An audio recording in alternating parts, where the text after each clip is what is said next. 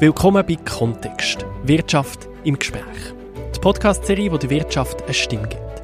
Spannende Insights, tiefgründige Diskussionen und fundierte Informationen rund um die Wirtschaft mit Expertinnen und Experten von der Wirtschaft. Und mit mir, Nico Leuenberger, eurem Gastgeber. Darf unser Verwaltungsratspräsident gleichzeitig CEO sein? Wie divers muss unser Verwaltungsrat zusammengesetzt sein und wenn ist unsere Firma wirklich nachhaltig? Das sind wichtige Fragen, auf die gibt es im Gesetz aber nicht eins zu eins. Eine Antwort ist nicht so im Detail geregelt, aber es ist geregelt im Swiss Code of Best Practices. Das ist ein Dokument, das Economy Suisse rausgebracht hat, vor mehr als 20 Jahren. Seitdem ist der Code zweimal überarbeitet worden. Das Jahr kommt die dritte Revision. Was neu ist und wieso es die Änderungen braucht, das fragen jetzt Christoph Meder, der Präsident von Economy Suisse. Ich bin Nikolai Berger. Herzlich willkommen. Guten Tag, Herr Leuenberger. Herr Meder, ganz kurz zusammengefasst, was ist der Swiss Code of Best Practices? Der Swiss Code ist ein klassisches Beispiel von Selbstregulierung.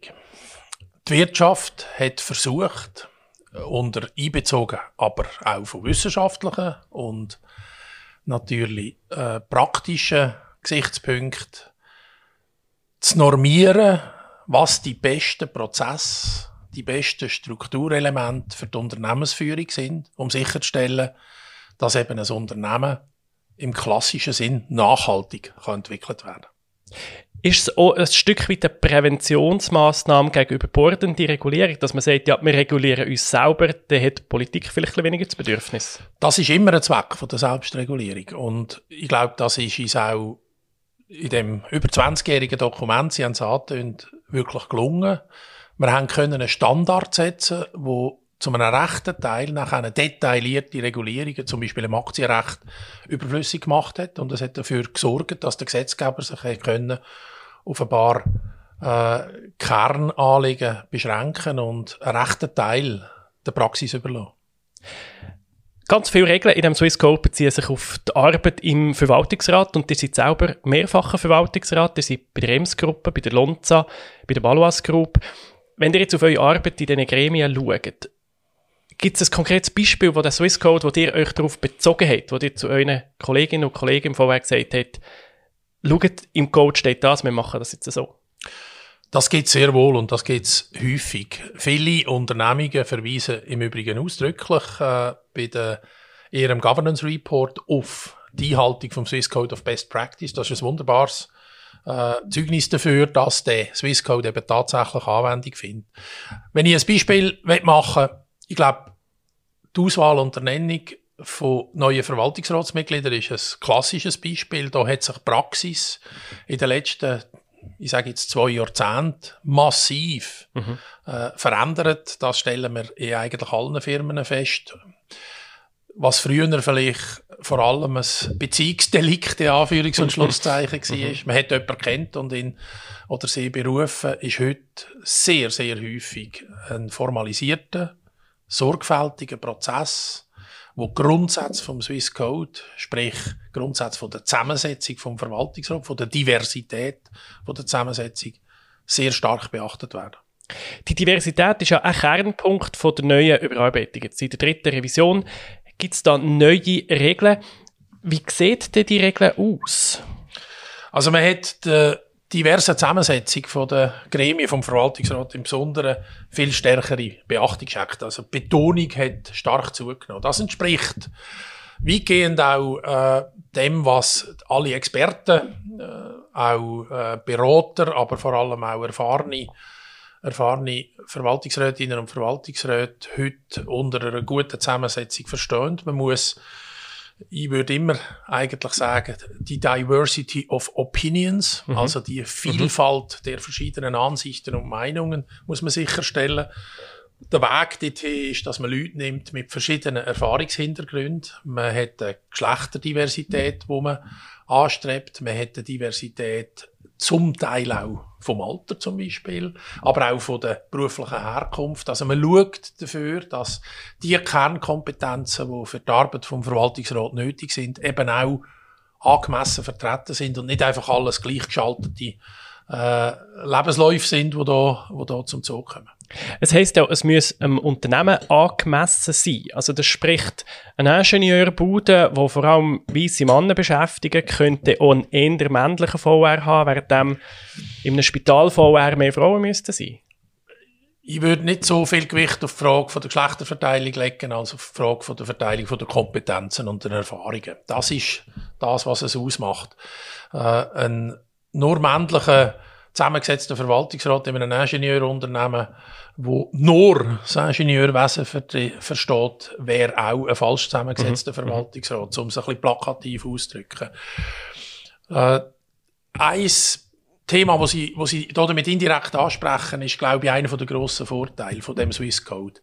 Er, er kommt nicht mit schematischen Vorschriften oder Ratschlägen, sondern Aber es gibt keine Quote. Er lässt Freiheiten, mhm. und das ist eine gute schweizerische Tradition, erlaubt Freiheit, dass ein Unternehmen sich unter Berücksichtigung von der guten Grundsätze, aber individuell auf seine Bedürfnisse kann organisieren. Und das gilt auch für die Zusammensetzung vom Verwaltungsrat. Ich würde mich dagegen wehren, dass man alles über eine Leiste nie schlägt. Man muss sehr wohl schauen, in welchem in welcher Branche ist das Unternehmen tätig? Wie ist die Unternehmensleitung, die Exekutive ausgestattet? Was braucht es demzufolge als komplementäre äh, Kompetenz im Verwaltungsrat? Das muss man können individuell festlegen und das ist auch richtig so.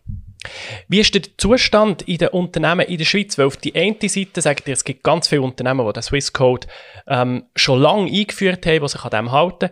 Andererseits, wir haben jetzt von letzter NZZ gelesen, die Meinung, äh, viele futieren sich nach wie vor um Corporate Governance in der Schweiz und das ist alles im Argen. Äh, wo, wo sind wir auf diesem Spektrum? Ich würde jetzt behaupten, wir sind ein bisschen besser unterwegs, wenn das der NZZ-Artikel insinuiert hat. Ich habe gefunden, er ist ein bisschen, ein bisschen sehr äh, negativ äh, in der Tonalität. Und ich sagte das aus, aus, meiner, äh, aus meinem Überblick über, über Praxis sehe ich das ein bisschen anders. Es ist nicht alles perfekt. Das wäre völlig verfehlt, äh, das zu behaupten. Aber ich glaube, die Veränderungen sind sehr, sehr manifest. Es haben, es haben enorme Verbesserungen mhm. stattgefunden. Die, würde ich meinen, durchschnittliche, vor allem kotierte Gesellschaft, also an der börsennotierte Gesellschaft, haltet sich heute weitestgehend äh, an die Empfehlungen und Abweichungen werden begründet mhm. und sind auch begründbar zum Teil. Eben das Prinzip Comply or Explain ist ein ganz wichtiges innerhalb von dem Code. Ich sehe das Bild positiver, weder dass es dort geschildert worden ist. Aber es ist klar, es braucht auch nach wie vor Verbesserungen, aber die sind auch im Gang. Also ich habe selber in meiner eigenen Zeit, wo ich früher eher auf, auf der exekutiven Seite dabei war und heute auf der Verwaltungsratsseite, die Verbesserungen sind ganz manifest. Hättet ihr eine Übersicht, wie viele Firmen das den anwenden, den Code? Ich könnte Ihnen jetzt nicht ein Zahlengerüst geben in Prozentzahlen von der, von der Gesellschaften, aber mein Eindruck ist, dass es, dass es eine grosse Mehrzahl ist von den, von den kotierten Gesellschaften, die sich eigentlich sehr, sehr gut an den Code halten. es ist ein bisschen schwieriger bei den nicht kotierten. Weil es dort auch nicht deklariert Weil ist. Weil es nicht, nicht so offen deklariert ja. ist. Ja. Wie hat ihr jetzt gefühlt, die Bekanntheit außerhalb von einer Firmenleitung? Weil ich habe jetzt einfach geschaut, wenn ich, wenn ich zum Beispiel google nach Swisscode, dann kommt zuoberst, kommen die Einträge, die man will, zuoberst haben. Also es ist die Economy Swiss Website und es ist ein Wikipedia-Artikel. Es gibt einen Wikipedia-Artikel zum Swisscode, das ist super. Unten dran ist recht schnell mal fertig. Also da kommt ein Rabattcode zu einem Flug bei der Swiss. Ähm, es gibt interessanterweise eine Hautcreme-Linie, die Swiss Code heisst. also gewusst, auf, ja. auf, der ersten Seite von Google, also ist jetzt nicht so, dass es Dutzende und Dutzende von Seiten und Artikeln dort würde spülen. Jetzt kann man das auch positiv sehen. Man kann sagen, der hat sich so gut etabliert, dass er gar, nicht mehr, gar, nicht mehr, gar nicht mehr gross muss diskutiert werden. Äh, ich glaube, das ist nicht weiter tragisch. Wichtiger ist mir viel mehr, dass er angewendet wird. Ja. Und wenn Sie die Praxis anschauen, auch von, den, von den Offenlegungen von den Firmen in der Schweiz, nachher ist die Präsenz von dem Code ist, ist sehr manifest. Jetzt muss man natürlich auch immer sagen, in dem Code steht nicht notwendigerweise etwas, was Sie auch nicht sonst noch immer könnten finden. Mhm. Das ist nicht eine, eine Revolution oder, oder äh, irgendein völlig innovatives Ding. Das ist eine Zusammenfassung von der Best Practice. Und die Best Practice, die existiert. Wie ist denn das eigentlich zustande gekommen? Oder eben jetzt so die Revision, wo, woher kommen die Best Practice? Das sind ja Erfahrungen, die ganz viele unterschiedliche Unternehmen gemacht haben. Wie, wie muss ich mir den Prozess vorstellen? Also ursprünglich ist natürlich schon so gewesen, dass es, dass es einen grossen Bedarf gegeben hat, die Governance-Regeln einmal überhaupt zusammenzustellen und, und in eine systematische Gliederung zu bringen. Das mhm. ist vor 25, 30 Jahren überhaupt nicht der Fall gewesen. Insofern hat das Dokument damals etwas sehr, sehr äh, Innovatives gebracht und hat, ist, ist eine wirkliche Neuheit gewesen und hat damit auch die Diskussion maßgeblich können beeinflussen äh, seither sind Revisionen von Gesetzgebung, Aktienrechtsrevisionen passiert. Wir haben über eine Minderinitiative abgestimmt. Wir haben neuere und sehr bedeutsame Entwicklungen im Bereich von der Nachhaltigkeit. Mhm. Sie haben den Gegenvorschlag von der Konzernverantwortungsinitiative als ein Beispiel äh, aufgeführt. Das sind gesetzgeberische Veränderungen, aber auch Veränderungen in der Praxis, Veränderungen von den Ansprüchen der Investoren, die sich via, via äh, Aktionärs äh, Diskussionen manifestieren. All das hat man von Zeit zu Zeit, das ist die dritte Revision, hat man wollen einfangen und damit den Code auch wieder aktualisieren. Eines der ganz grossen Themen in dieser dritten Revision ist jetzt Nachhaltigkeit. Das ist ein Thema von der Zeit. Das ist, glaube ich, die grosse Herausforderung, die wir in diesem Jahrhundert irgendwie müssen schaffen müssen. Was gibt es für neue Regeln im Swiss Code Punkt Nachhaltigkeit, wo sicherstellt, dass Schweizer Unternehmen da vorbildlich unterwegs sind? Also zunächst einmal, also Sie haben absolut recht, Nachhaltigkeit ist vielleicht das Megathema mhm. schlechthin, wo wir im Moment uns damit beschäftigen und das wird auch bleiben. Und das ist auch gut so. Ich glaube, zunächst darf man festhalten, der Swisscode auf Best Practice ist eigentlich schon in seiner ersten Version sehr stark auf das ausgerichtet gewesen, was man heute unter dem Titel Nachhaltigkeit äh, diskutiert, nämlich eine langfristig angelegte, auf das Wohl aller Stakeholder, nicht nur der Aktionäre, auf das Wohl aller Shareholder ausgerichtete Unternehmensführung zu fördern und sicherzustellen. Das ist eigentlich der Kern Anspruch vom Swiss Code. Insofern ist, glaube ich, das Swiss Code of Best Practice ein wunderbares Beispiel von einem frühen, an der modernen Nachhaltigkeit ausgerichteten Dokument gewesen. Das darf man so sagen. Insofern, man hätte nicht müssen eine Revolution jetzt äh, bewerkstelligen bei der neuen Auflage, sondern was man gemacht hat, man hat die äh, stark akzentuierten Elemente von der Nachhaltigkeit hat man noch aufdatiert und hat sie, hat sie in Swiss Code reingebracht. Und die Elemente, die neu sind, hat man selbstverständlich auch eingeschlossen. Kern vom Nachhaltigkeitskredo in dem Dokument, und das gilt für die Wirtschaft allgemein, ist, dass die Nachhaltigkeit eben in allen ihren drei Dimensionen muss gelebt werden. Also wir haben eine, eine ökonomische Dimension von der Nachhaltigkeit, wir haben eine gesellschaftliche Dimension und wir haben eine ökologische Dimension.